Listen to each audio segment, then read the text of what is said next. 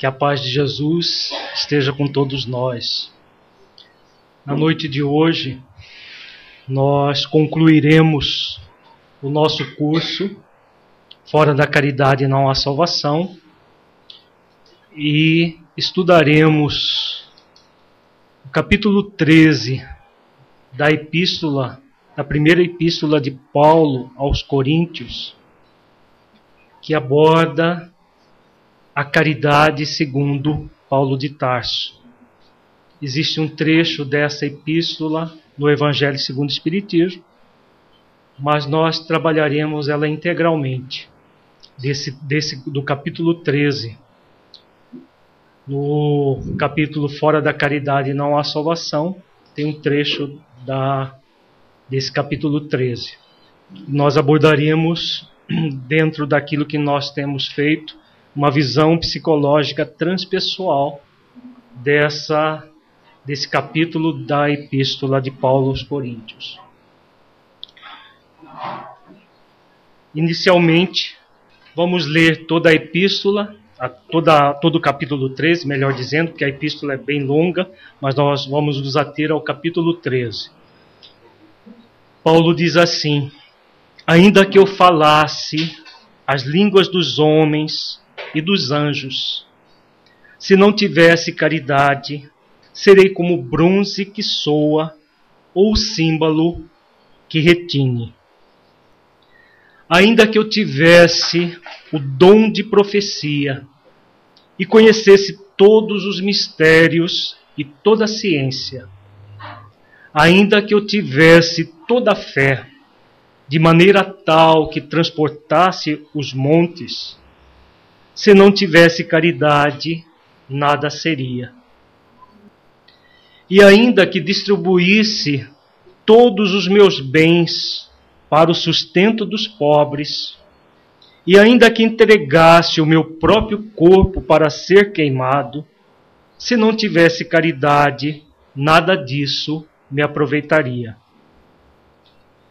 A caridade é paciente, é benigna, a caridade não é invejosa, não trata com leviandade, não se ensoberbece, não se conduz inconvenientemente, não busca seus interesses, não se exaspera, não se ressente do mal. Não se alegra com a injustiça, mas regozija-se com a verdade. Tudo sofre, tudo crê, tudo espera, tudo suporta. A caridade nunca falha, mas havendo profecias, serão aniquiladas. Havendo línguas, cessarão.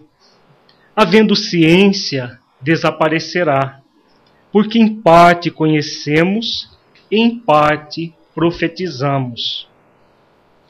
Quando, porém, vier o que é perfeito, quando vier a caridade, então o que conhecemos em parte será aniquilado. Quando eu era menino, falava como menino, sentia como menino, pensava como menino. Quando cheguei a ser homem, desisti das coisas próprias de menino. Porque agora vemos como em espelho, obscuramente. Então, quando a caridade chegar, veremos face a face. E o que agora conhecemos em parte, então conheceremos no todo, como somos por Deus conhecidos. Agora, pois, permanecem a fé, a esperança e a caridade Dessas, destas três, porém, a maior delas é a caridade.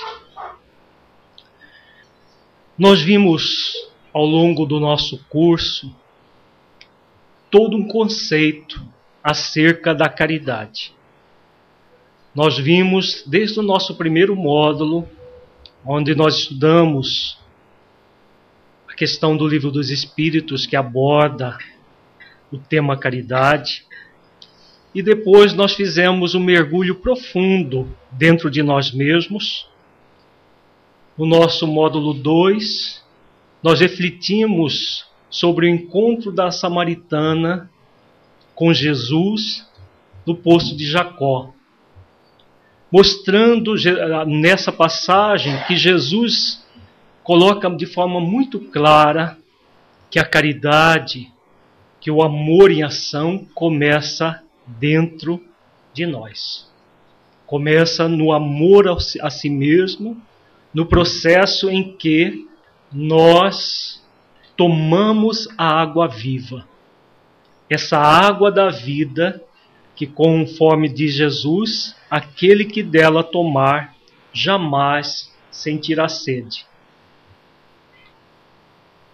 Nos módulos 3 e 4, nós nos aprofundamos na parábola dos chamados dois filhos, mais conhecida como do filho pródigo, e trabalhamos a questão de do afastamento das questões divinas.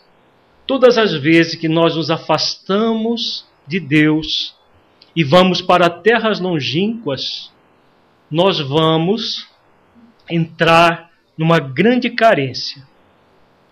E nós refletimos juntos que essa carência é exatamente o afastamento do ideal de amor que começa em nós e a partir de nós vai até o nosso próximo. E vimos também que depois de sofrer as consequências da carência de nos afastarmos da casa do Pai, em terras longínquas, nós podemos voltar. Podemos voltar e solicitar uma nova oportunidade ao Pai, o nosso que representa nessa parábola Deus, o nosso criador, a oportunidade de através do trabalho do bem nós recuperarmos as máculas que estão nas nossas consciências quando nós nos afastamos do trabalho do bem em nós mesmos, do amor em nós mesmos. Então, nós vimos em detalhe todo o caminho de retorno do chamado filho pródigo à casa paterna, representando o retorno dele à sua essência divina. Vimos no módulo 4 a postura do filho mais velho. A postura do filho mais velho, uma postura aparentemente positiva, aparentemente boa, mas que na verdade ocultava as mazelas que ele trazia dentro de si. Simbolizando, nós aprofundamos no tema e refletimos que muitas vezes no próprio trabalho do Serviço de Assistência e Promoção Social Espírita, nós nos entregamos ao mascaramento no da nossa realidade, das nossas dificuldades íntimas e ficamos fazendo de conta que estamos fazendo um trabalho do bem. Refletimos a partir da postura do, do chamado irmão mais velho, que estava sempre próximo da casa simbolizando que ele tinha uma postura de, é, de, de perfeição, mas que na verdade era só uma máscara, porque ele nunca entrava em comunhão com o Pai, estava sempre próximo, simbolizando esse mascaramento do, da, da efetivação do pseudo-bem em detrimento do bem real. Depois no nosso, no nosso módulo 5, nós aprofundamos nas questões da motivação para realizar o trabalho do bem. E estudamos a parábola do, dos talentos. Nós refletimos sobre a questão de utilizarmos os talentos que a vida nos oferece para que nós pudéssemos a partir da, da utilização desses talentos, realmente fazer aquilo que a nossa consciência nos faculta, nos convida. A questão dos talentos, grande parte da humanidade ainda está no movimento de enterrar os talentos. Poucos aqueles que utilizam os próprios talentos na prática do bem. E é claro, como nós vimos também na reflexão acerca dessa parábola, que quando alguém enterra o talento, outra pessoa assume o compromisso por ela. Então, aquele que tem mais, mais será dado cada vez mais. Terá mais trabalho, mas também terá mais benefícios pelo trabalho realizado. E depois nós fizemos um, um trabalho acerca da chamada parábola do bom samaritano, em que nós refletimos que muitas vezes, ao invés de ascender de Jericó para Jerusalém, nós descemos de Jerusalém para Jericó, simbolizando a questão da descida às questões egóicas da vida, egoísticas, egocêntricas, gerando graves problemas para nós próprios, gerando perturbações na nossa vida. E que muitas vezes nós nos encontramos caídos e necessitamos do bom samaritano que está no processo de ascensão através do, do própria da caridade do trabalho do bem. Depois nós fizemos uma reflexão acerca da parábola do semeador, onde nós trabalhamos a necessidade de em qualquer trabalho do bem nós fazermos sempre é, o movimento do semeador que sai a semear e que não escolhe terreno para semear, simbolizando que em qualquer trabalho do bem nós vamos encontrar pessoas diferentes nesse trabalho. E ao encontrar pessoas diferentes, vamos ter respostas diferentes. Mas independente da resposta que nós tivermos com o bem realizado, nós estaremos sempre sendo convidados a semear. Porque a colheita não é de quem semeia, a colheita é daquele que teve a semente semeada no seu coração, que vai acontecer sempre, porque as sementes de amor nunca são, é, nunca perecem, elas vão estar sempre vivas no coração de quem nós semeamos. E no módulo passado nós trabalhamos a questão da eficiência e da eficácia no trabalho do bem, onde nós fizemos uma aplicação mais prática das parábolas que estudamos.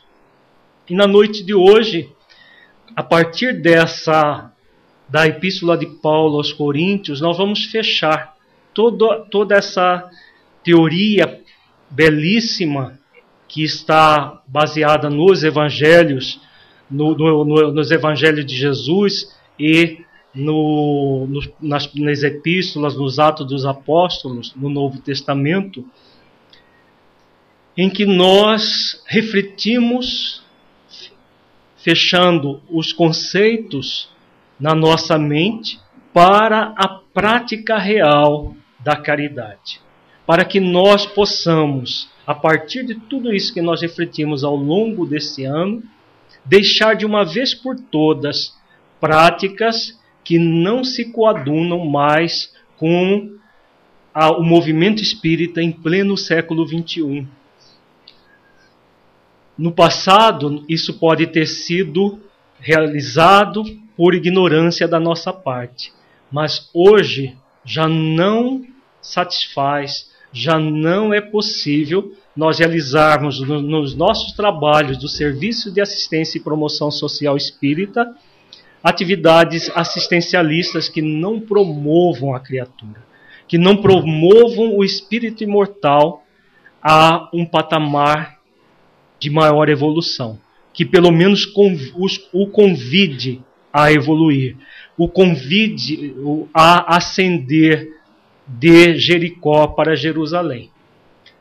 A mensagem de Paulo de Tarso está intimamente ligada à proposta de Jesus, a proposta da caridade, do amar ao próximo como a si mesmo.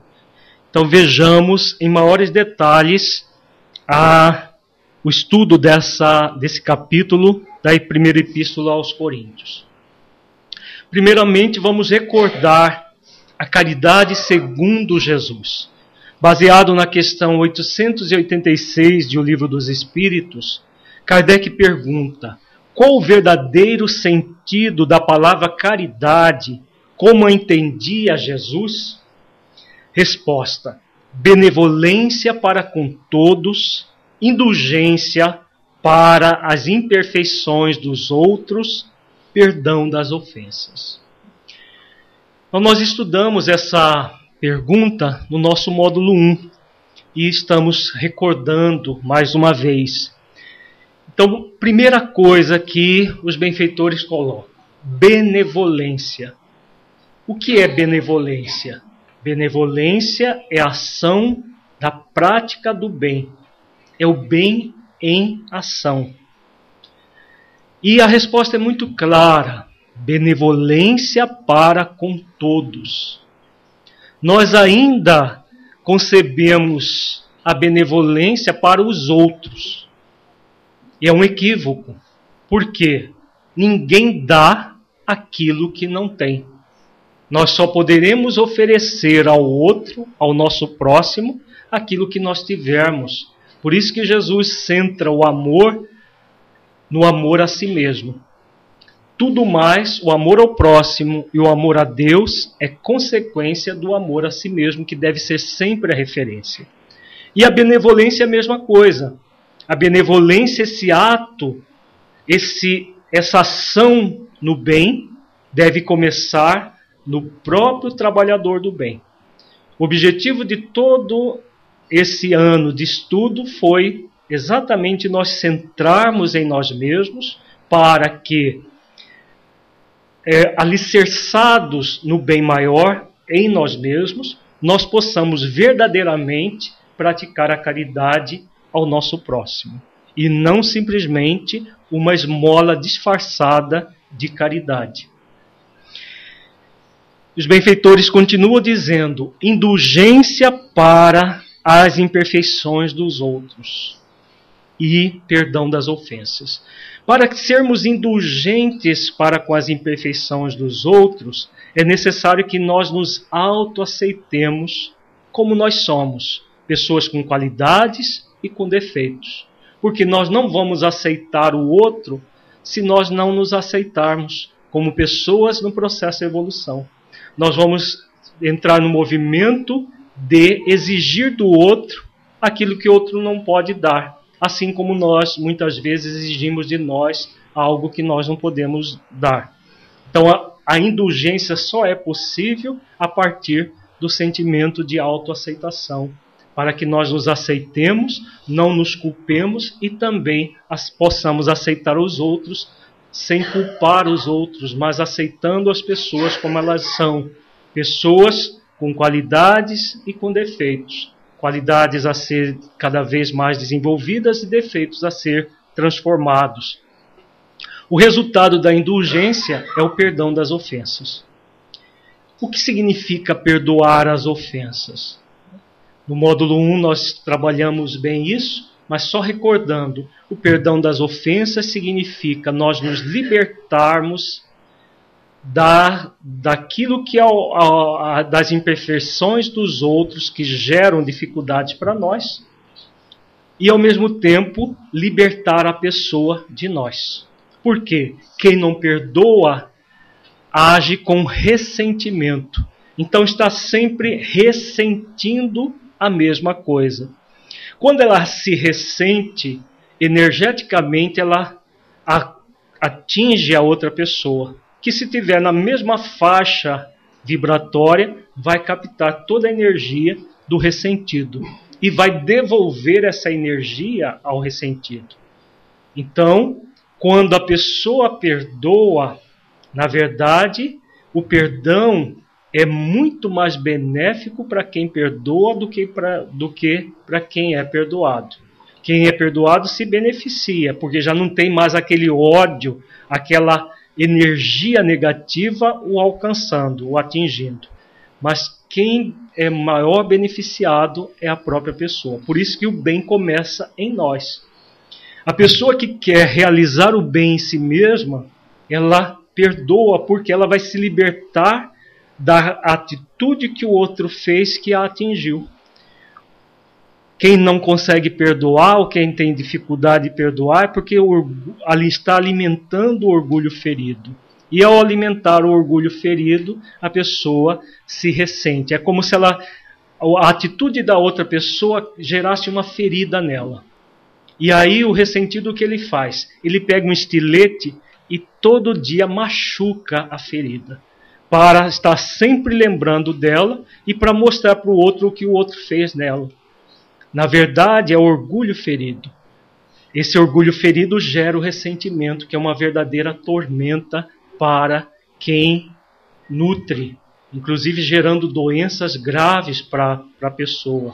Doenças como o câncer, doenças autoimunes são geradas por esse processo.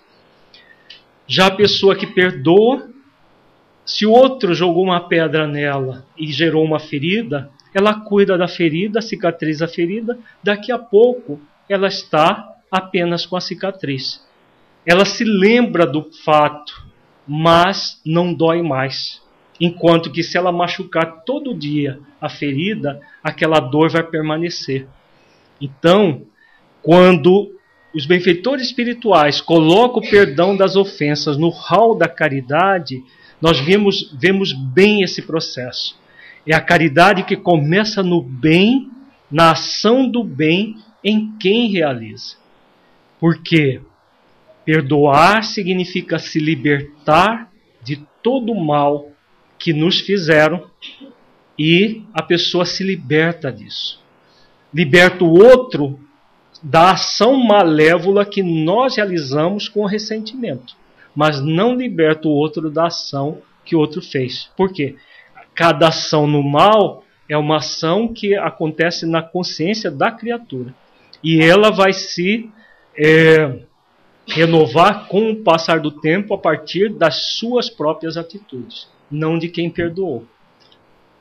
Então a essência da caridade é isso tudo nós vamos ver que está intimamente ligada com a proposta de Paulo de Tarso. O comentário de Kardec também muito elucidativo. Ele diz: o amor e a caridade são o complemento da lei de justiça, pois amar o próximo é fazer-lhe todo o bem que nos seja possível e que desejaríamos nos fosse feito. Tal o sentido destas palavras de Jesus: Amai-vos uns aos outros como irmãos. A caridade, segundo Jesus, não se restringe à esmola, abrange todas as relações em que nos achamos com os nossos semelhantes, sejam eles nossos inferiores, nossos iguais ou nossos superiores. Então a caridade é muito mais do que nós ainda concebemos. Caridade mais como um processo de dar coisas, de oferecer coisas. É algo que diz respeito ao nosso coração.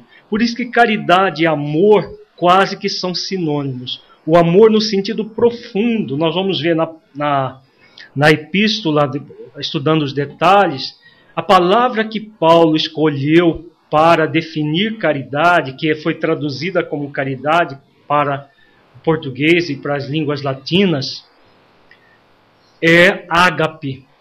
Ágape em grego né, significa um amor no sentido mais transcendente possível.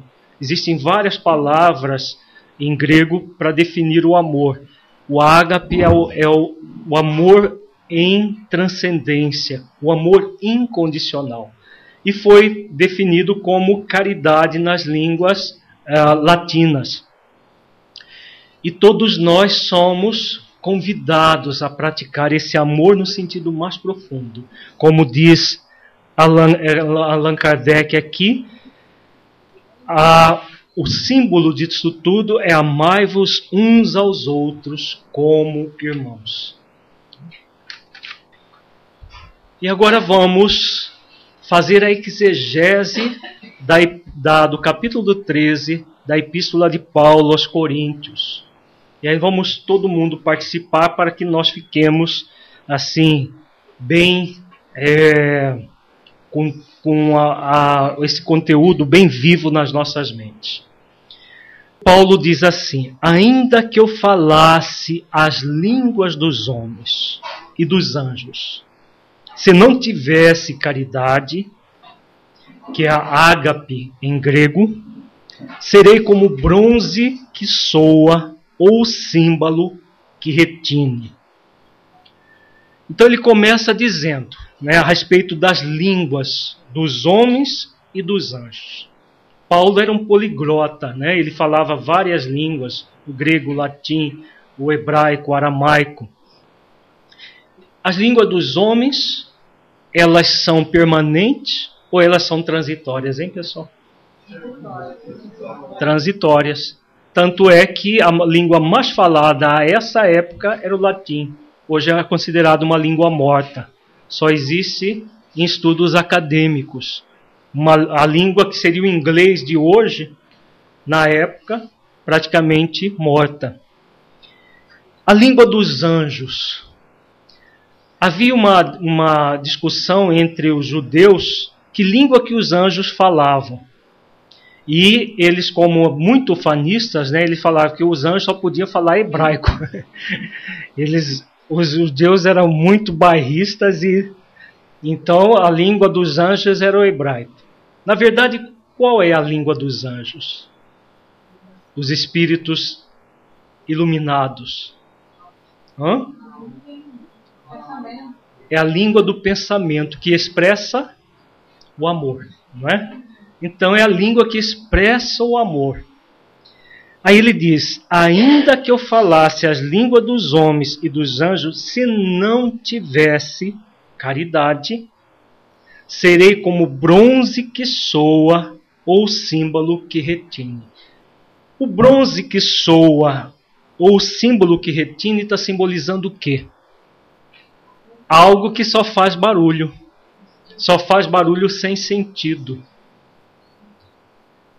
Existem pessoas que usam da assistência social para fazer barulho? Kardec ele destaca inclusive um capítulo inteiro sobre isso. Não saiba a vossa mão esquerda o que faz a direita, não é? Exatamente porque muita gente, em nome da caridade, faz mais barulho do que realmente caridade. A pessoa trombeteia aquilo que ela faz como se aquilo for o trombetear, o barulho fosse mais importante do que a própria caridade, que na verdade não é caridade. Quando a pessoa faz barulho com o bem que realiza, ela está querendo ser vista e aplaudida pelo bem que realiza. E esse bem é um pseudo-bem. Porque ele não faz bem principalmente para quem está fazendo bem. Porque se a pessoa trombeteia para os outros para que ela seja aplaudida, ali é mais um jogo de máscara.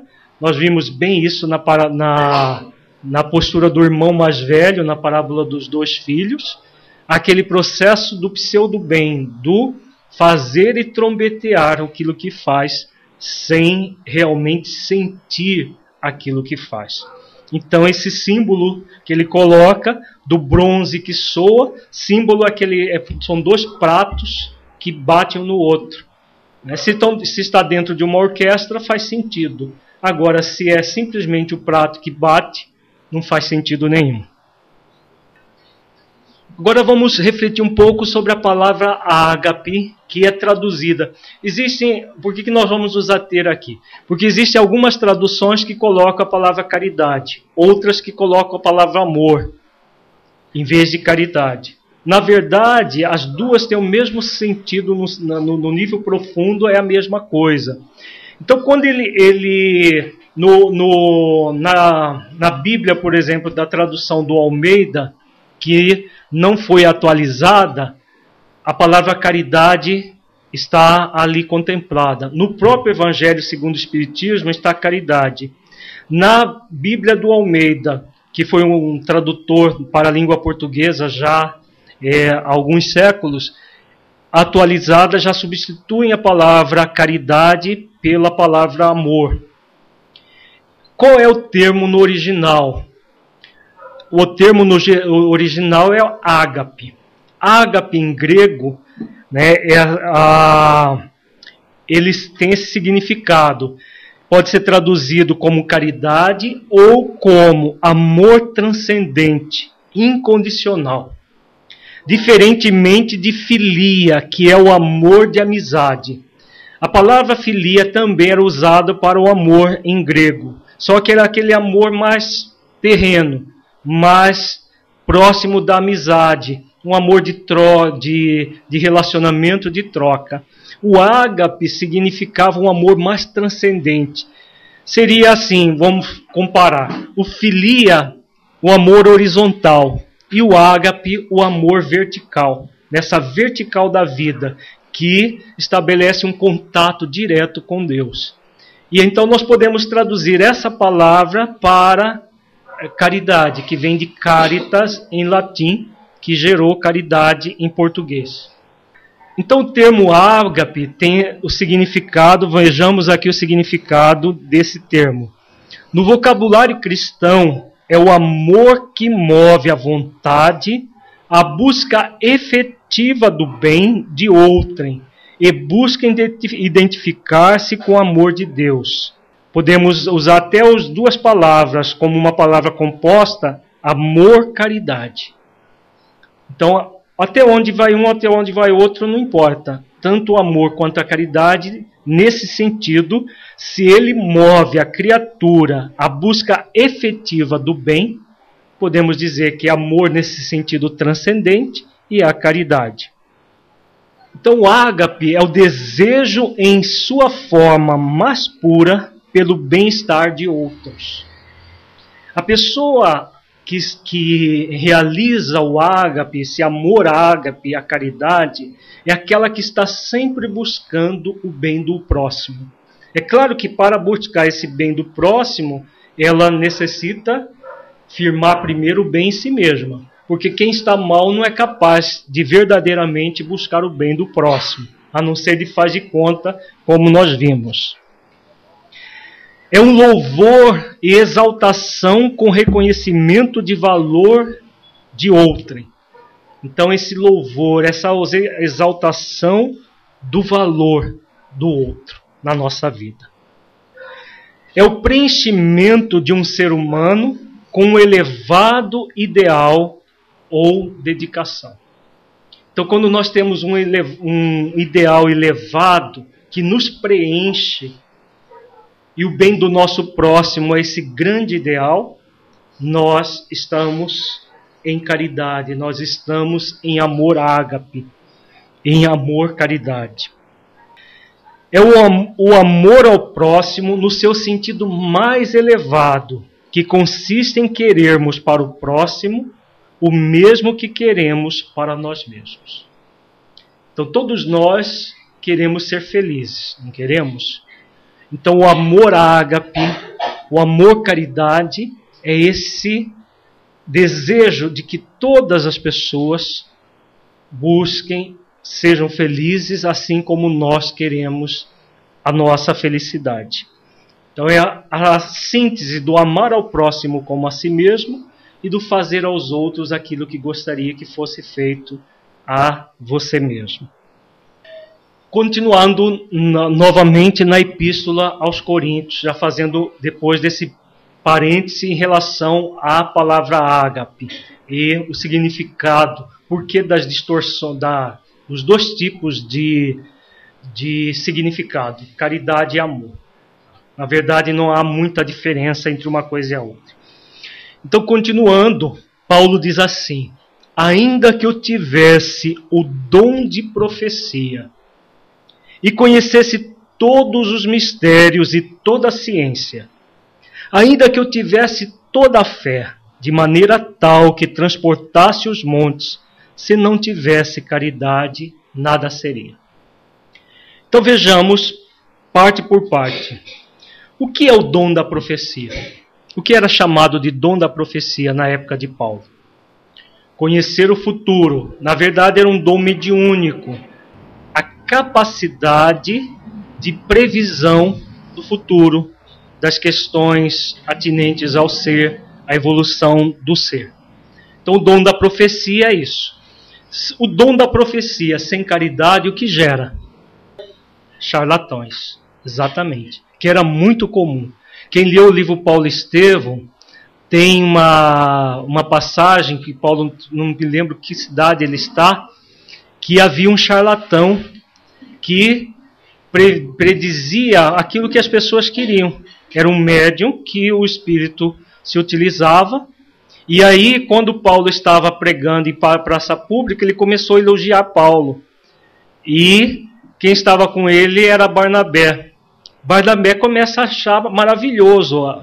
E Paulo reconhece o impostor e diz que ele era o impostor. E Barnabé, mas ele está nos elogiando e você vai é, é, é, é falar com ele dessa forma. Ele falou, ele tá, está nos elogiando porque ele quer nos enganar.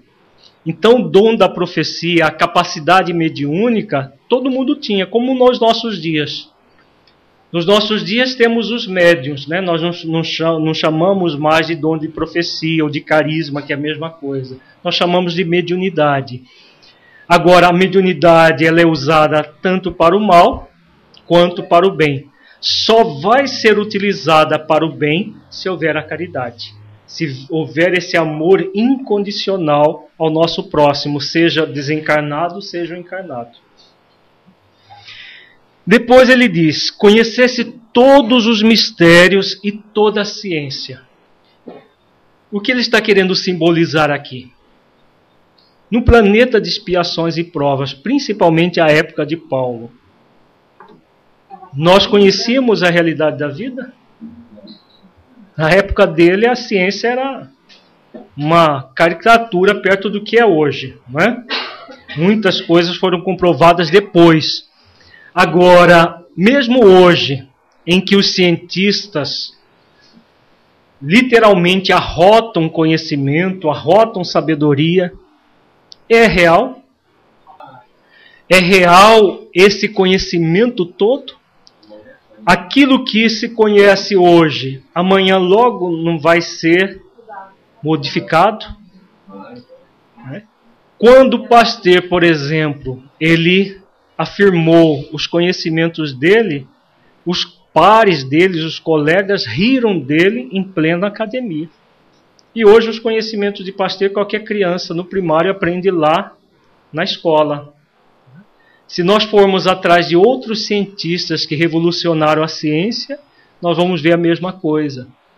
A própria ciência que, materialista que nós temos, que abominam as questões espirituais, que diz que Deus não existe, não é a mesma coisa?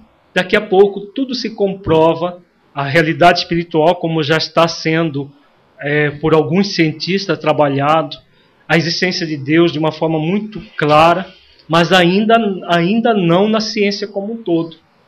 Mas daqui a pouco, da, da mesma forma que os micróbios foram comprovados a partir do microscópio, também o espírito vai ser comprovado. Então, esses mistérios da nossa ciência são quimeras perto da realidade espiritual da vida. Então, podemos ser o maior cientista da Terra hoje, com todo o conhecimento científico hoje que temos hoje. É alguma coisa perto da realidade espiritual? Não é, não é nada se não houver caridade, se não houver o amor, o que vai acontecer? Essa própria ciência é usada contra a humanidade. Porque a ciência que descobriu o átomo criou a bomba atômica, criou até tratamentos que se faz com o átomo, com a radioatividade, mas criou também a bomba atômica, que destruiu né, duas cidades inteiras. Então é o conhecimento da ciência sem a caridade, sem o amor, caridade. Depois ele fala da fé. A fé que transportasse os montes. Jesus disse que se nós tivermos fé do, do tamanho de um grão de mostarda, nós podemos dizer para uma montanha: transporta daqui para colar e ela se transportaria. É claro que esse versículo não deve ser visto ao pé da letra. Né? Ele estava falando, na verdade, de montanhas de dificuldades, problemas que nós trazemos, e não montanha de granito. Agora, Paulo pega essa passagem do Evangelho de Jesus e fala que se nós tivermos toda a fé da maneira que, de maneira que tal que transportasse os montes, se não tivermos caridade, nada seremos. Qual é o significado que ele está querendo dar aí, hein, pessoal? A fé sem caridade, ela é morta em si mesma.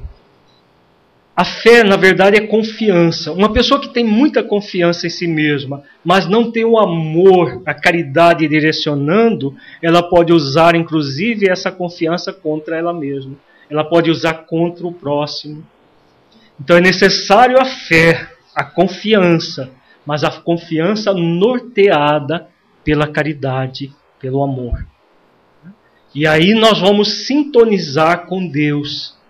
Aquilo que nós não podemos, Deus faz a parte dele.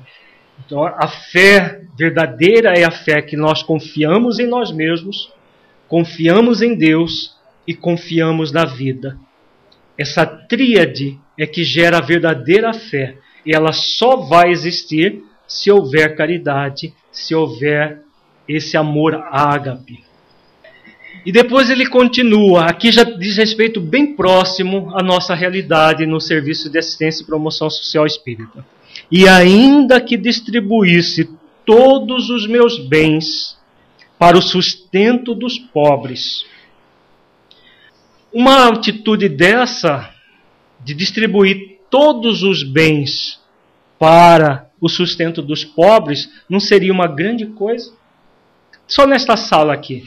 Nós temos, acho que, uma, uma quantidade considerável de bens, não, ter, não teríamos para ser distribuído aos pobres? Todo mundo, vamos pegar tudo que tem e vamos distribuir aos pobres. Seria, nós teríamos mérito ao fazer isso? Mataria a fome de muita gente, né? Durante quanto tempo? Um período bem curto até. Vamos pegar toda a população pobre de Cuiabá e todos nós vamos vender tudo que temos e distribuirmos para toda a população pobre de Cuiabá, miserável. Né? Porque pobre acho que não vai nem dar um, um, um real para cada um. Mas os miseráveis, Vamos, se nós fizéssemos isso, levando ao pé da letra aquela fala de Jesus para o jovem, lembro da fala? Jesus diz assim: para que ele vendesse todos os bens para e, de, e distribuísse aos pobres para segui-lo. E como ele tinha muitos bens, ele ficou triste e foi embora. Então, se nós fizéssemos, pegássemos esse versículo ao pé da letra e fôssemos fazer isso, todo mundo, é, é, quem tem casa, clínica, vendesse tudo, juntássemos o dinheiro e fôssemos distribuir para os miseráveis de Cuiabá e de Várzea Grande, já que nós estamos em Várzea Grande. O que aconteceria?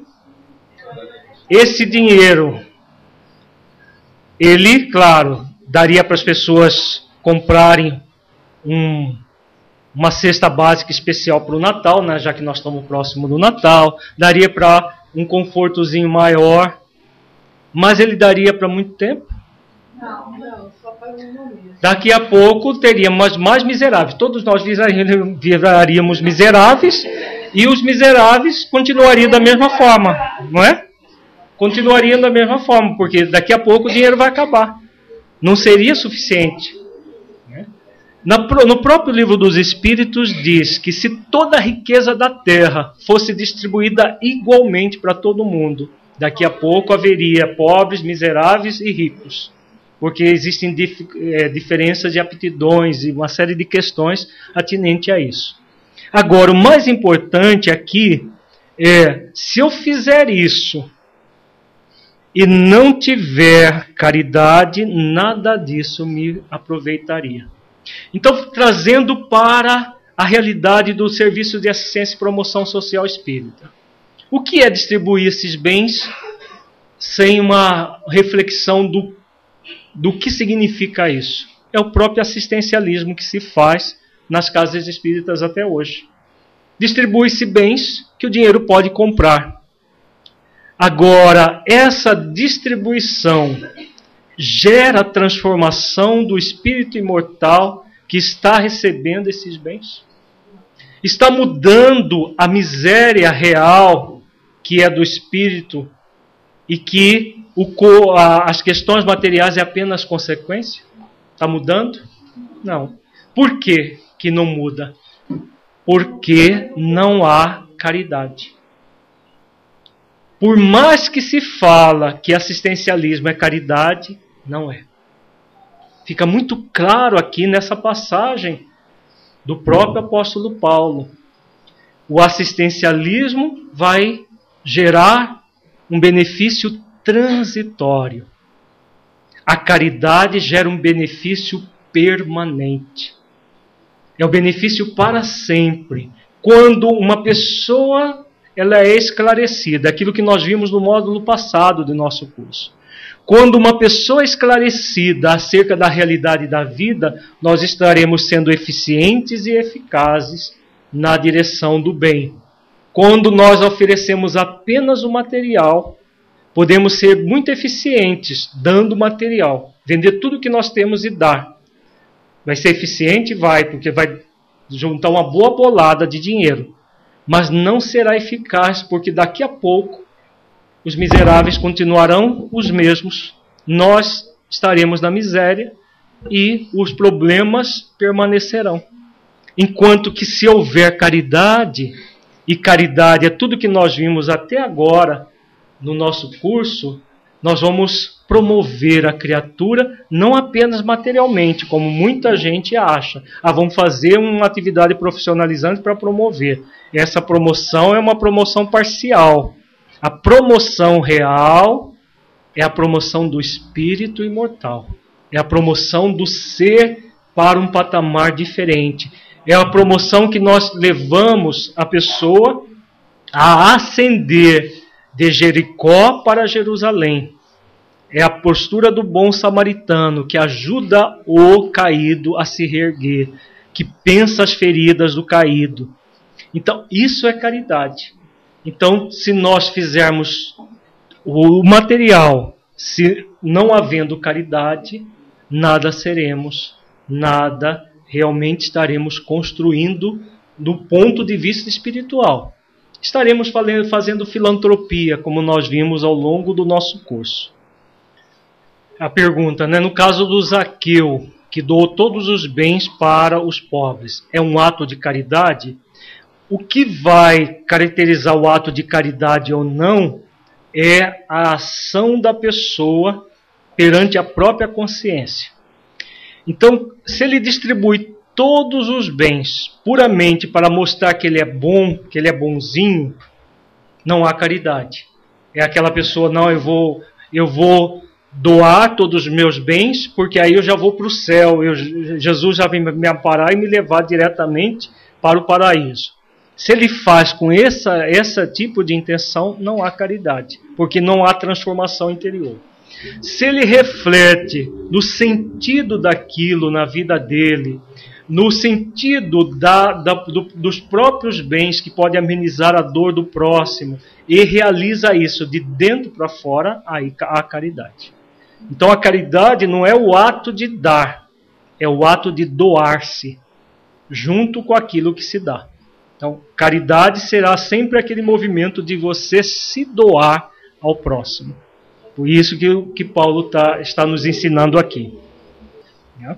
Depois ele coloca né, uma coisa mais profunda ainda do que os bens. Ainda que entregasse o meu próprio corpo para ser queimado, que na época era muito comum. Hoje já nós não temos mais os martírios físicos, mas na época dele era comum. Os martírios nos circos romanos, nas, a, a, a, partir do próprio sinédrio da, de Israel, os martírios começou com o próprio Paulo de Tarso. E se nós fizermos isso, mas não haver caridade, for uma coisa simplesmente proforme, uma coisa, uma coisa artificial, de fora para dentro, nós não estaremos verdadeiramente nos elevando até Deus. Nos nossos dias, como já não há o mártir, o martírio do corpo físico, a perda do corpo físico, o que, que nós podemos refletir sobre esse símbolo de entregar o próprio corpo para ser queimado? Muitas vezes as pessoas elas entregam a própria vida, mas num movimento de falsa caridade. Deixam, às vezes é, existem movimentos dentro do movimento espírita que, é, inclusive, ref, é, fazem com que as pessoas abandonem as suas próprias famílias por questões puramente de ansiedade de consciência, para que elas se dediquem de corpo e alma para atividades que são, se formos ver, assistencialistas. Não promove nem quem oferece, nem quem recebe. E isso é visto como caridade por muitas dessas pessoas, infelizmente, porque não refletiram no significado verdadeiro de caridade. E aí abandonam as próprias famílias para cuidar da família dos outros, como se isso fosse amor como se isso fosse esse amor ágape, esse amor caridade. Como que podemos fazer o bem ao outro, que não é o mais próximo de nós, fazendo mal ao nosso próximo mais próximo? Não é possível. Então não é possível servir a dois senhores. Então esse movimento que ainda é muito forte dentro do movimento espírita, que não é, não tem nada a ver com a doutrina espírita, é necessário ser ressignificado para irmos realmente ao encontro da verdadeira caridade. É, a pessoa, o Romildo ele coloca a questão de da pessoa que muitas vezes até descuida da própria saúde porque estão fazendo a caridade para os outros, né? E na verdade, se nós nos descuidarmos de nós mesmos, que caridade é essa que você se descuida de si para cuidar dos outros. É, é uma falsa, falsa interpretação da passagem que Jesus diz assim: que aqueles que querem seguir após mim, renuncie a si mesmo e siga-me. Ele está falando não de renunciar à nossa vida com V maiúsculo, mas renunciar ao nosso egoísmo, ao nosso egocentrismo, às questões puramente egóicas do ser, que nós vamos ver daqui a pouco em maiores detalhes. Então, isso é necessário renunciar. Agora, renunciar ao nosso bem-estar, ao nosso equilíbrio físico e emocional, à nossa vida com V maiúsculo, jamais, porque isso seria faltar com a caridade para com nós mesmos. Se nós faltarmos a caridade para com nós mesmos, o que nós teremos a oferecer para com o nosso próximo? Nada. Nós só teremos o falso bem a oferecer ao outro. Yeah né, nesses movimentos assistencialistas, fazem, é, fazem-se verdadeiros sofismas em cima da verdade.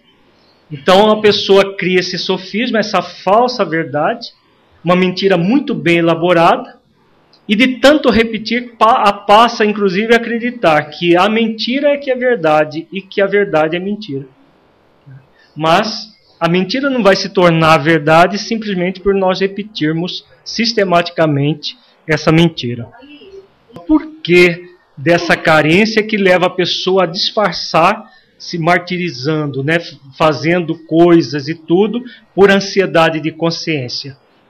A carência vem exatamente a partir do momento que nós nos afastamos do amor universal, do amor que faz parte da, das leis do universo. Todas as vezes que nós nos afastamos do amor que Jesus simboliza com a, o, o ir para terras longínquas do filho pródigo, nós vamos entrar em carência. Então, quando nós produzimos o mal ao outro, nós vamos, na verdade, produzir o mal para nós mesmos.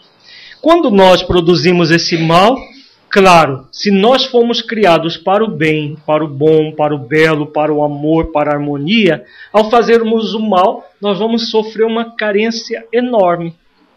Aí o que a, qual é a tendência da pessoa? Sai de um extremo e vem para outro extremo. Todos os movimentos assistencialistas, se nós formos refletir profundamente, eles estão baseados na consciência de culpa, na ansiedade de consciência, que não gera benefício algum. Por quê? Quando a pessoa está na ansiedade de consciência, ela, movimentar, ela se movimenta na culpa, ela sai de um extremo e vem para outro extremo. Então ela como agiu mal, agora ela age como bonzinho. Agir como bonzinhos não significa agir bem. Agir como bonzinhos é tentar aplacar uma carência fazendo coisas aos outros. Por isso que gera esse martírio falso, essa coisa do dar tudo que pode, dar a própria vida, mas numa, não, não como Madre Teresa deu a própria vida, como Chico Xavier deu a própria vida, aos poucos se doando efetivamente. Mas não dá para a pessoa aplacar a ansiedade de consciência que traz dentro de si. Agora, como que é possível nós acabarmos com uma ansiedade de consciência com uma postura pseudo-amorosa? Não vai ser possível.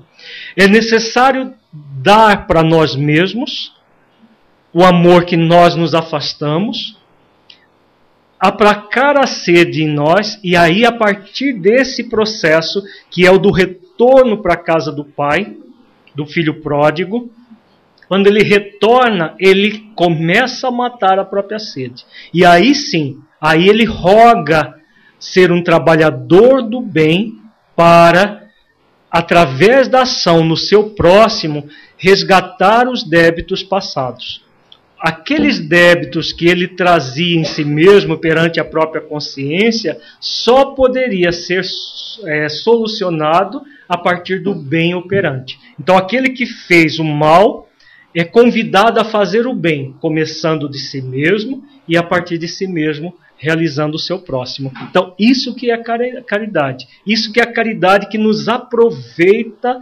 para é, que nós aproveitamos para evoluir que o Paulo está colocando nessa passagem. Se nós tivermos isso, nós aproveitamos e crescemos. Se nós fizermos como simplesmente um mecanismo de é, aplacar a ansiedade de consciência, o que vai acontecer? Nós vamos gerar filantropia. Filantropia vai. Uma pessoa que está faminta toma um um prato de sopa, isso é um benefício? Sim vai aplacar a fome dela por uma ou duas horas. Gera um benefício. Agora, a, a verdadeira caridade é aquela que aplaca a carência da ignorância daquela pessoa e torna aquela pessoa uma pessoa melhor. Então, essa vai aplacar a fome e a sede daquela criatura para sempre. Enquanto que o prato de comida, daqui a pouco, ela necessita de outro, principalmente se for sopa, né? Todo mundo sabe que sopa dura uma ou duas horas só no estômago. Então, é necessário que nós reflitamos isso, para que nós não entremos no movimento falso em si mesmo. Continuando aqui. A caridade é paciente, é benigna. A caridade não é invejosa, não trata com leviandade, não se ensoberbece, não se conduz inconvenientemente, não busca seus interesses, não se exaspera, não se ressente do mal. Então vejamos por parte. Paciência, né? A paciência é a ciência da paz, a ciência que pacifica. Quando nós acabamos de falar de ansiedade de consciência, é possível uma pessoa com ansiedade de consciência nutrir de paz? O que vocês acham? Não. Então, o que, que a pessoa faz? Para, é, para disfarçar essa ansiedade de consciência, ela busca a paz de fora, mas não a paz de dentro. A caridade ela é paciente, é a pessoa que realiza essa pacificação interior para realmente pacificar o exterior. É benigna, ela realiza o bem em si mesma. Ela não é invejosa. Por que não é invejosa? Porque essa a inveja é um sentimento egóico extremamente infeliz. Porque o invejoso, assim como o ciumento, tem algumas traduções que põem não é ciumenta, mas ciúme e inveja são dois sentimentos muito próximos. Eles estão centrados, quando a pessoa ela sente inveja, ela está centrada em quem, hein, pessoal? No outro. Né? Ela está centrada no outro. Agora, ela está centrada no outro de que forma?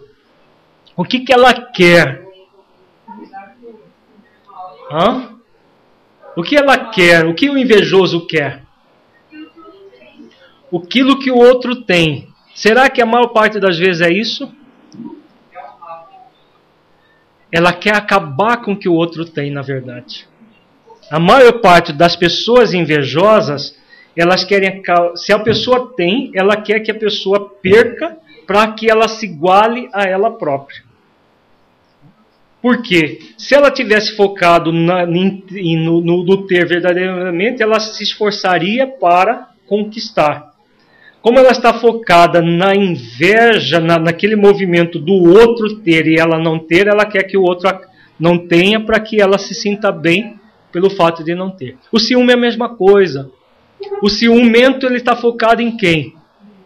No outro também, em cobiçar é, o outro, em querer ter posse exclusiva do outro, seja lá quem for, filho, pai, mãe, irmãos, amigos e é, companheiros na, na, na, no relacionamento afetivo.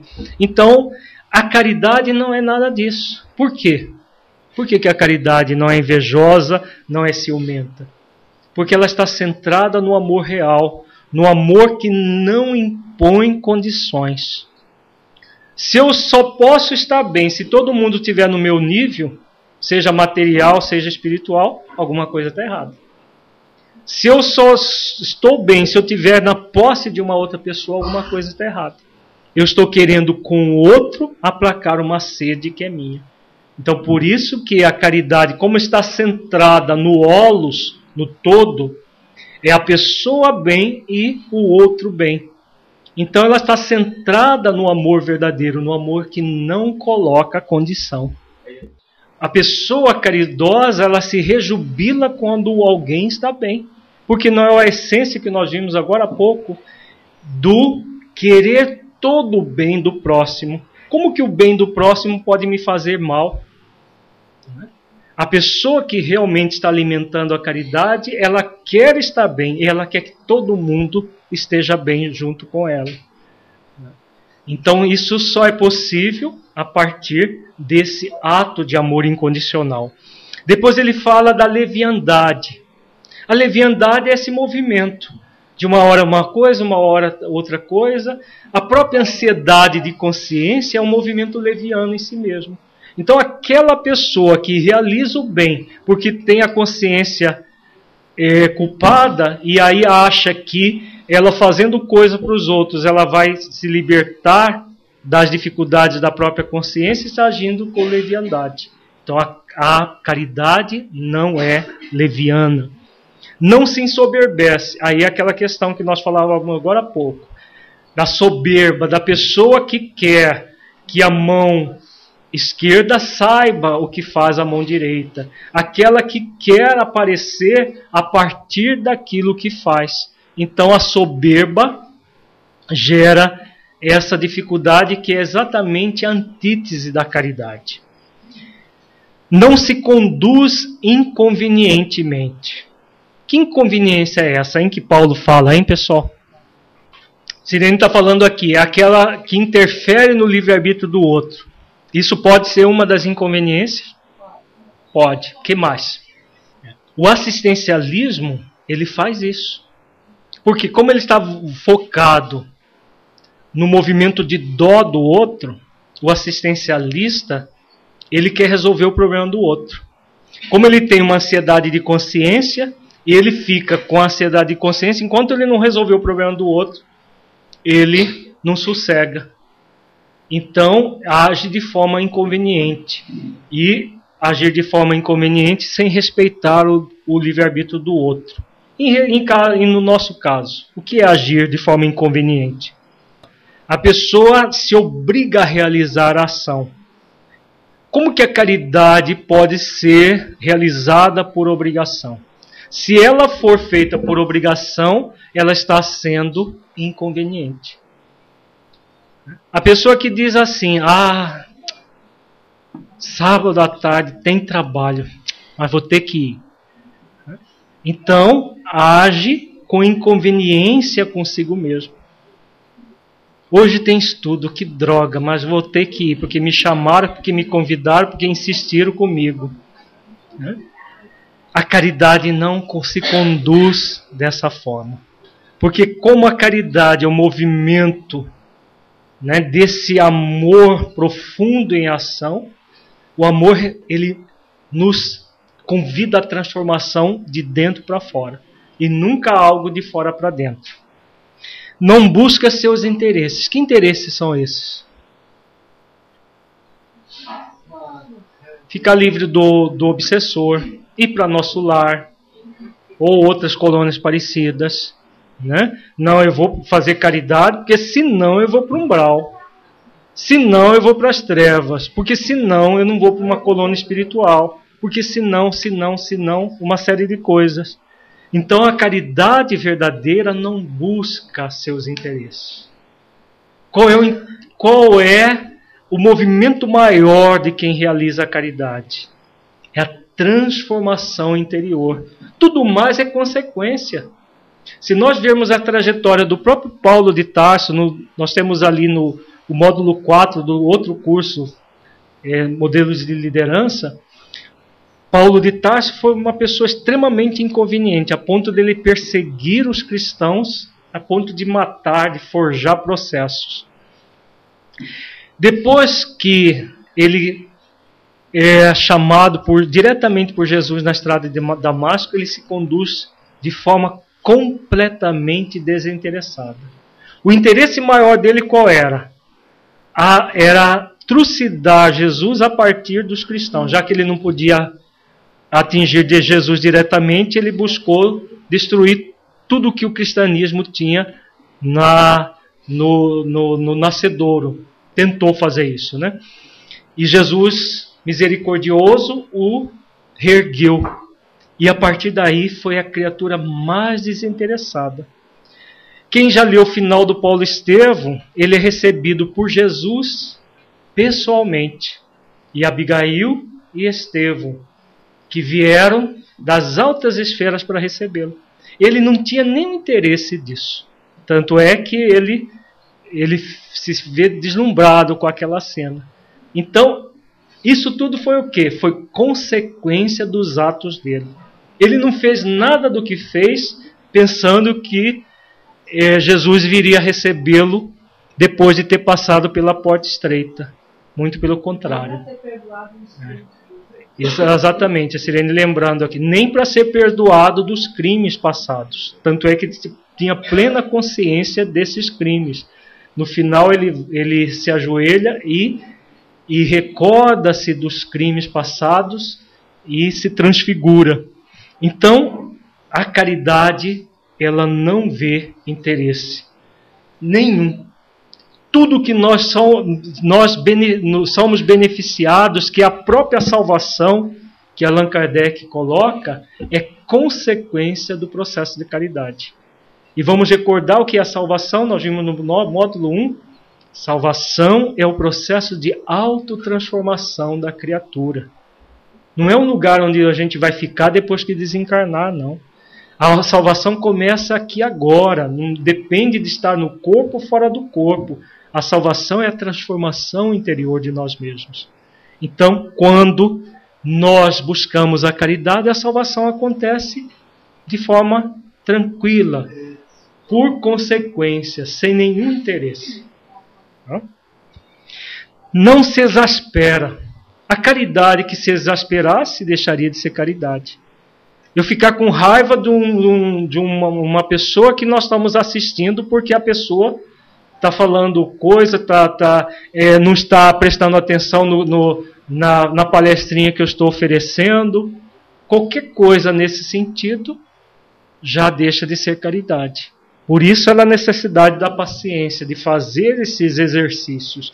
Percebamos que essas virtudes e a prática e a não prática dos vícios é um exercício para nós. Nós estamos muito distantes ainda da, da benignidade, da paciência total, né, desse amor incondicional, mas podemos fazer exercícios o tempo todo. Então ela não se exaspera e nem se ressente do mal, porque ela é o bem por excelência. O bem se ressente do mal? Não. O bem é luz. Ele luz por si mesmo. Ao luzir por si mesmo, ele desfaz o mal. Como é que eu faço um, exer um, um exercício para ter discernimento se o que eu estou fazendo é verdadeiramente caridade ou se eu estou realmente só num processo de eh, tentar acabar com a ansiedade e consciência?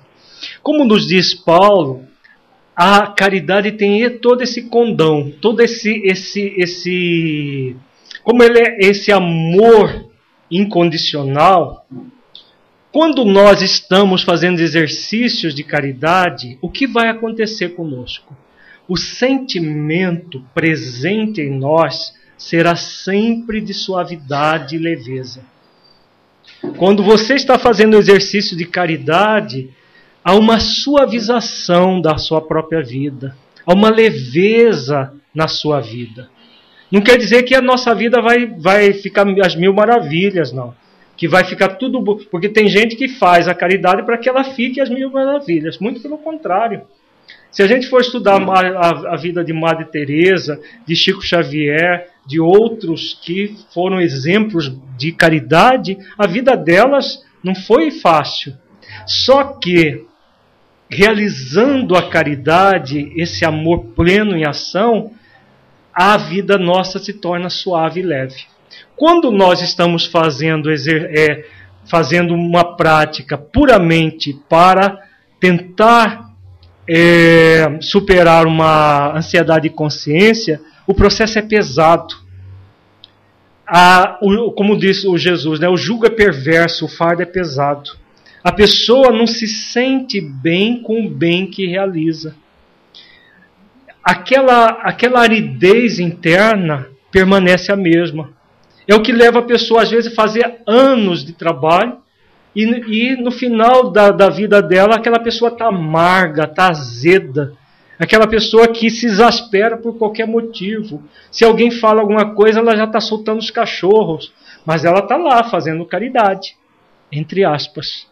Né? Ela está fazendo, tá fazendo filantropia, assim mesmo muito, filantropia é só um bem muito parcial para o outro, porque o bem não está transformando ela. Então só transforma quando há caridade, quando há esse esforço de doação, esse esforço do bem realizado dentro de nós, e aí ele é manifestado fora de nós a partir do bem que se realiza dentro. Tá? Aí acontece. Então, se, se eu não estou no trabalho do bem e esse trabalho me exaspera, me irrita o tempo todo, eu agrido as pessoas, é porque eu não estou muito mal comigo mesmo. Como que pode um trabalho do bem gerar mal, gerar o mal do trabalhador? Se está gerando mal, alguma coisa está errada. Ou aquele trabalho não é do bem verdadeiro, ou se é, a forma como nós estamos nos conduzindo naquela aquela atividade está muito mal. Porque o bem deve fazer bem primeiro ao trabalhador do bem. Isso significa que nós vamos estar com uma estrelinha na testa, sorridentes, maravilhosos o tempo todo? Não. Porque não é possível isso no nosso nível evolutivo. Agora, uma coisa você está se exasperando o tempo todo com raiva até do que está fazendo. Outra coisa é você estar fazendo esforços de transformação. Vem a vontade de se exasperar, vem a vontade de se irritar e você transforma aquela irritação, transforma a exasperação, faz um esforço para não para não agredir o outro. Não é repressão da agressão, porque se a gente reprime, ela se volta contra nós, mas é um esforço de transformação. Isso só vai ser possível se nós refletirmos o significado do trabalho do bem na nossa vida. É aquilo que nós vimos, no, é um dos módulos do nosso curso, nós trabalhamos exatamente isso. Qual é o significado do trabalho do bem na nossa vida? Aliás, no módulo 5. Eu inverti. Módulo 5, nós vimos o significado do trabalho do bem. Módulo 6, nós vimos a parábola do, dos talentos. Então, é necessário que a gente veja isso. Ao ver isso, nós estamos praticando a caridade com nós mesmos para poder praticar a caridade com os outros. O Romildo faz um questionamento interessante. Essa caridade, claro, não deve ser realizada apenas no trabalho do Serviço de Assistência e Promoção Social Espírita. Se nós fôssemos fazer apenas no serviço de assistência e promoção social espírita, seria uma falsidade. Agora eu estou no centro espírita, eu vou virar espírita. E espírita se comporta assim, sorrir para os outros. Só que aquele sorriso amarelo vai ser um sorriso amarelo, porque se eu for duas pessoas, uma na minha casa, ou é, no meu trabalho e no centro espírita, ser uma pessoa diferente, eu estarei vivendo uma farsa em si mesmo. Essa é a postura do irmão mais velho do, da parábola dos dois filhos, que nós vimos muito bem, de criar a farsa. Então, para que nós façamos exercícios aqui no trabalho do centro espírita, é necessário que nós façamos exercícios o tempo todo, principalmente com os próximos mais próximos, que são os nossos familiares. Por isso que essas essas propostas assistencialistas da pessoa abandonar o lar para ir cuidar do, dos pobres, dos carentes, é uma proposta falsa em si mesma. Porque se a pessoa faz isso, ela está faltando com a caridade, a, o principal da caridade, que é consigo mesmo e com o próximo mais próximo. Muitas vezes nós achamos que o trabalho do bem é só dentro do centro espírita. Só na atividade voluntária, muito pelo contrário. O trabalho do bem é o tempo todo, inclusive na nossa profissão, nós o tempo todo somos convidados a realizar o trabalho do bem. No, no, na, na profissão, em família, na sociedade de um modo geral e também no trabalho voluntário. Esse bem com B maiúsculo.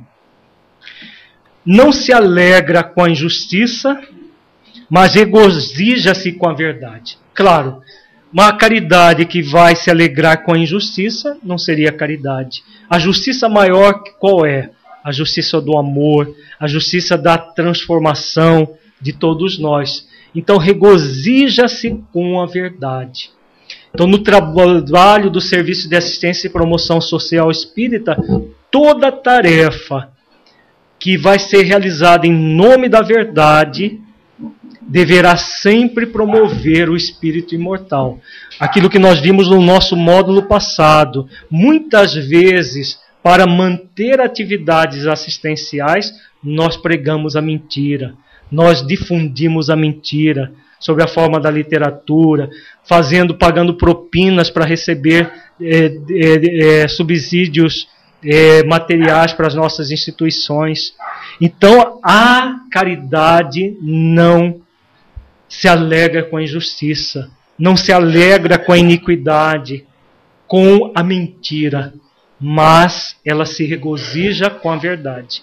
Se não regozijar com a verdade, nós estaremos nos comprometendo com o próprio trabalho do bem, entre aspas, que estamos realizando. Isso é muito triste para aqueles que estão realizando. É preferível fazer menos filantropia, menos, menos atividades materiais do que comprometermos com a mentira por causa de coisas materiais. Porque a caridade não se regozija com a mentira, mas apenas com a verdade. Tudo sofre, tudo crê, tudo espera, tudo suporta. Então, é, esse final desse versículo, Paulo mostra muito bem que a caridade vai, pode até sofrer falta de recursos, mas estará sempre na esperança de resolver aquilo. Isso é verdadeiramente caridade.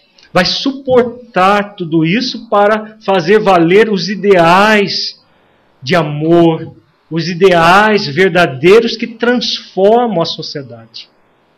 Como no, no, módulo passado, que foi um módulo assim bem prático da nossa realidade, nós vimos tudo isso, que muitas vezes o que nós fazemos para é, criar situações materiais vantajosas, nós vendemos nas nossas livrarias, publicamos livros que reforçam a mentira. Nós fazemos práticas que geram o mal do próximo. Nós, muitas vezes, para receber um subsídio, é, um subsídio é, financeiro, pagamos propina para as pessoas sabendo que é propina. Então, que caridade é essa que não espera, não suporta até a falta financeira, até a falta material? Então é necessário refletirmos que a caridade verdadeira só vai se regozijar com a verdade. Se nós sabemos que uma coisa é mentira, tomamos, tomemos consciência de que se nós compactuarmos, nós estamos nos comprometendo. Agora, como que, que, como, como é triste alguém se comprometer num trabalho do bem com a mentira. Que trabalho do bem é esse que se compromete com a mentira? Então ele já não será trabalho do bem. Aí, ah, mas nós demos tanta cesta básica com dinheiro que foi arrecadado com a rifa do, do ou com dinheiro que nós recebemos do deputado fulano de tal. Né? Então, não é isso que vai ser levado em consideração perante a sua própria consciência o que vai ser levado em consideração perante a sua própria consciência é se você realmente esteve com a verdade, está com a verdade. Não vai ser colocado para nós quanto de, de, de, de, de recursos você é, aferiu com obras apócrifas, gerando fascinação nas pessoas mas com a verdade colocada, com a verdade é, que realmente foi implantada com aquela, aquele trabalho. Então, isso tudo que Paulo de Tarso coloca é muito sério para que todos nós reflitamos. A caridade nunca falha, mas havendo profecias serão aniquiladas. Então as profecias elas são transitórias, já a caridade permanece sempre. Havendo línguas, cessarão. Nós acabamos de falar que o latim era a língua mais falada a essa época de Paulo e hoje não existe mais. Havendo ciência, desaparecerá. A ciência da época de Paulo já não existe mais nada. Só alguns, alguns rudimentos dessa ciência que subsiste. Então, tudo o que é de conhecimento nosso, dentro da relatividade, vai desaparecer. Porque em parte conhecemos, em parte profetizamos.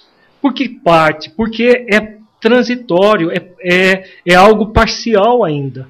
O nosso conhecimento perto da realidade da vida é muito parcial. Aquilo que gente, nós profetizamos de, de, em relação ao futuro é muito parcial.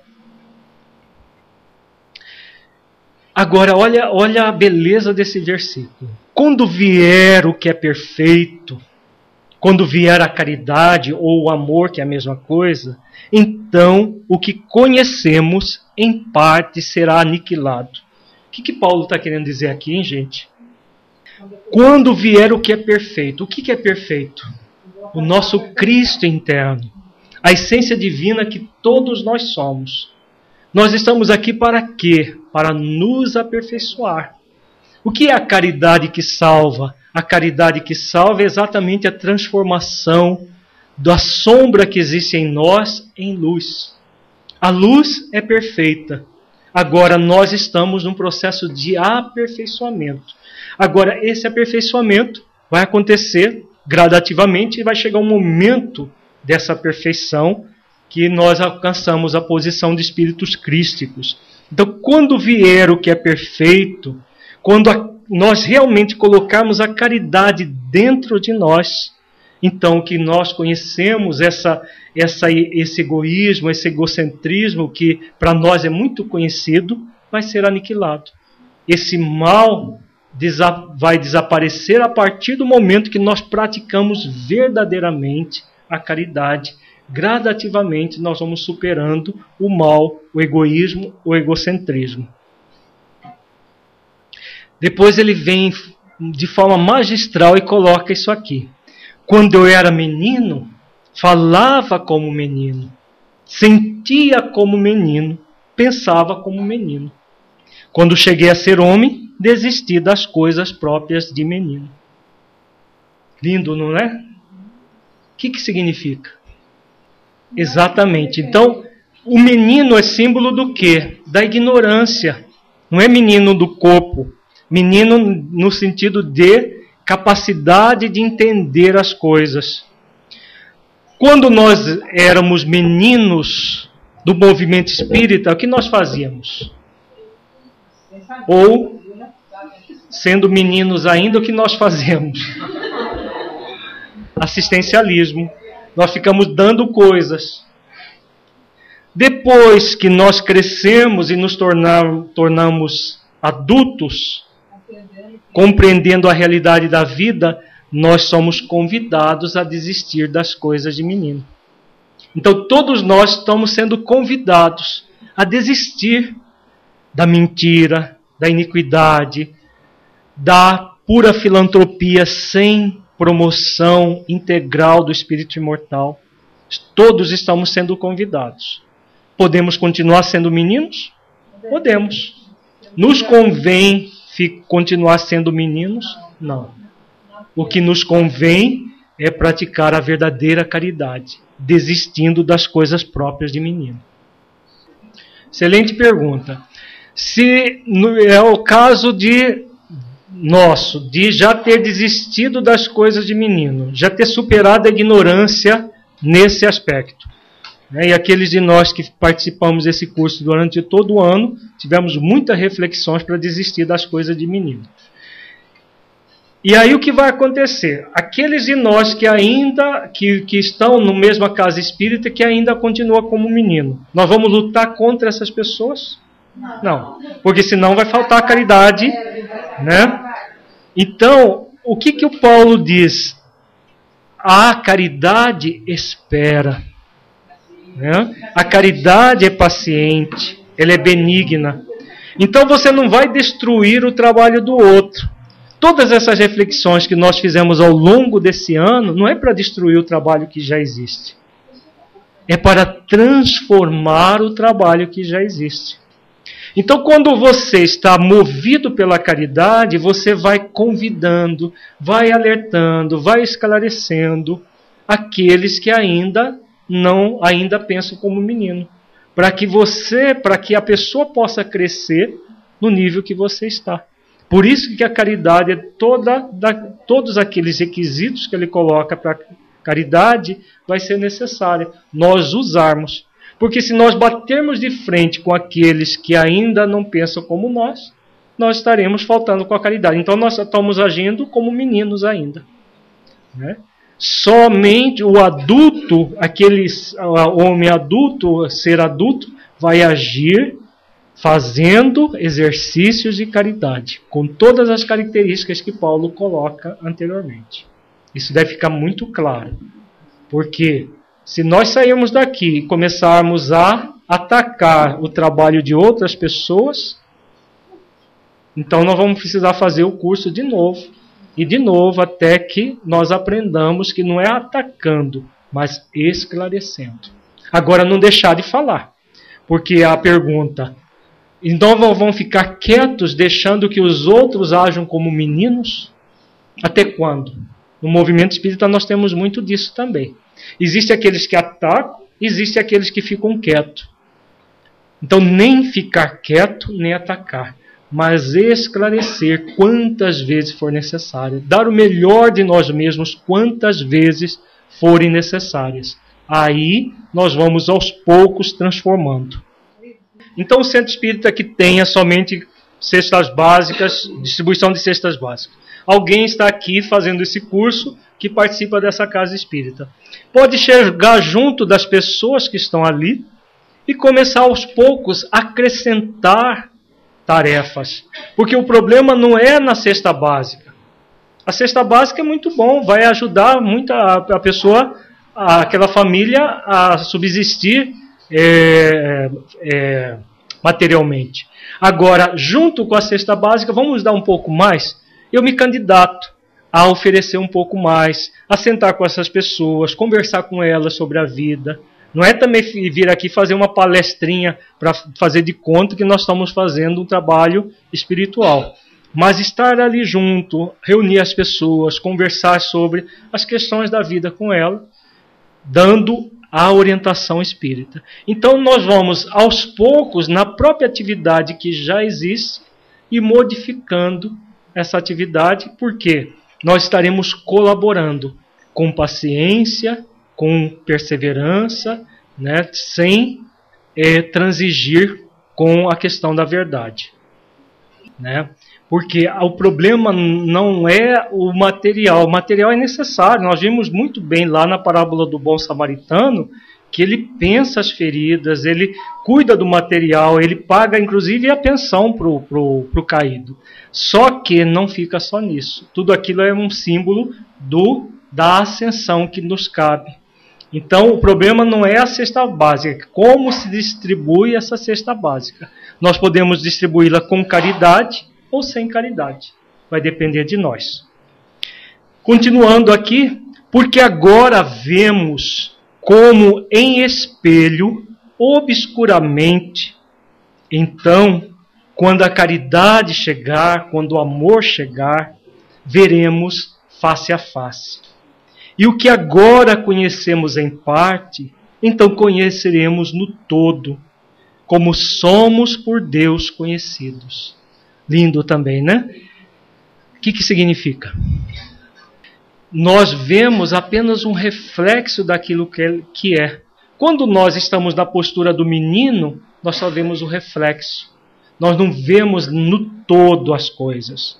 Agora, quando chegar a caridade, quando chegar o amor, e quando chegar, significa o quê? Quando nós nos propomos a desenvolver a caridade, a desenvolver o amor, esse amor ágape, esse amor incondicional, nós veremos face a face.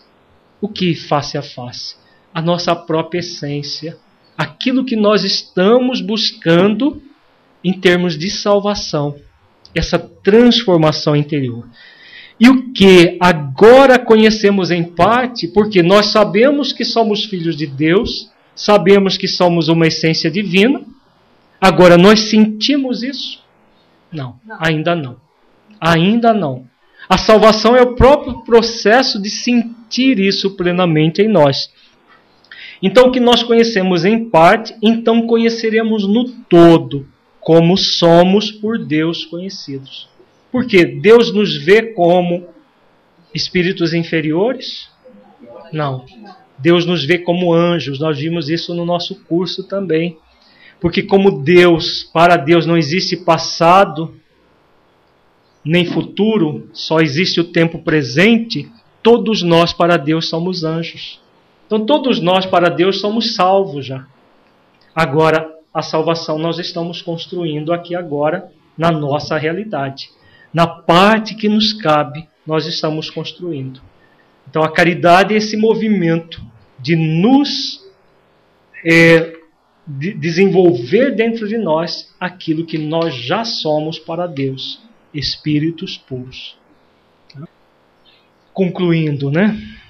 Agora, pois, permanecem a fé, a esperança e a caridade. Destas três, porém, a maior delas é a caridade. Por que, que a maior delas é a caridade? Vamos esperar o que se não houver amor? É? Vamos ter fé em que se não houver amor, não houver caridade, esse amor ágape? Então a caridade é maior porque é o que dá o direcionamento. A fé, a esperança, né? a compaixão, a todas, na verdade, todas as virtudes são direcionadas a partir do amor ágape, desse amor caridade. E quando nós nos propomos verdadeiramente a desenvolvê-los em nossos corações, o resultado é a salvação. A salvação como sendo esse instrumento de autotransformação. Nós nos tornamos pessoas melhores, pessoas que, ao se tornar melhor, não fica parada no tempo e no espaço. Saem de si mesmo em prol do seu próximo. Sai de si mesmo em prol, primeiro do próximo mais próximo, e depois vai alargando até chegar no nível de ter uma humanidade inteira, como Jesus tem a todos nós, realizando a caridade de nos amar e nos convidar a encontrar Deus a partir dele, sendo o caminho, a verdade e a vida que conduz a Deus. É, muito bem lembrado, quando Paulo de Tarso diz: Não sou eu quem vive, mas o Cristo que vive em mim. Ele estava falando exatamente desse movimento do adulto que toma consciência de si e a partir do momento que toma consciência de si, faz nascer o seu Cristo interno. Faz a vitalidade do seu Cristo interno, tendo como modelo o Cristo Jesus.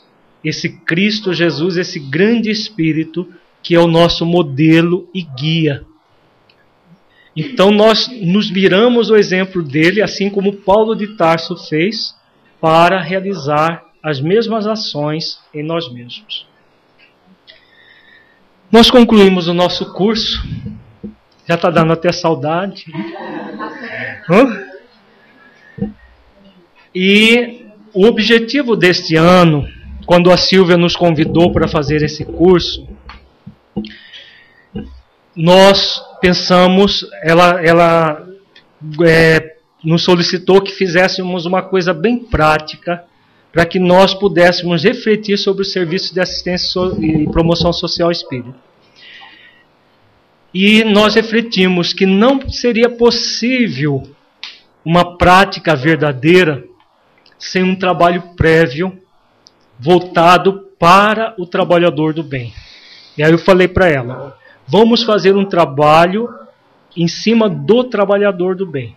E aí surgiu esse curso baseado no Evangelho de Jesus, principalmente nas parábolas, para que nós refletíssemos sobre essas questões que realmente vão nos proporcionar salvação.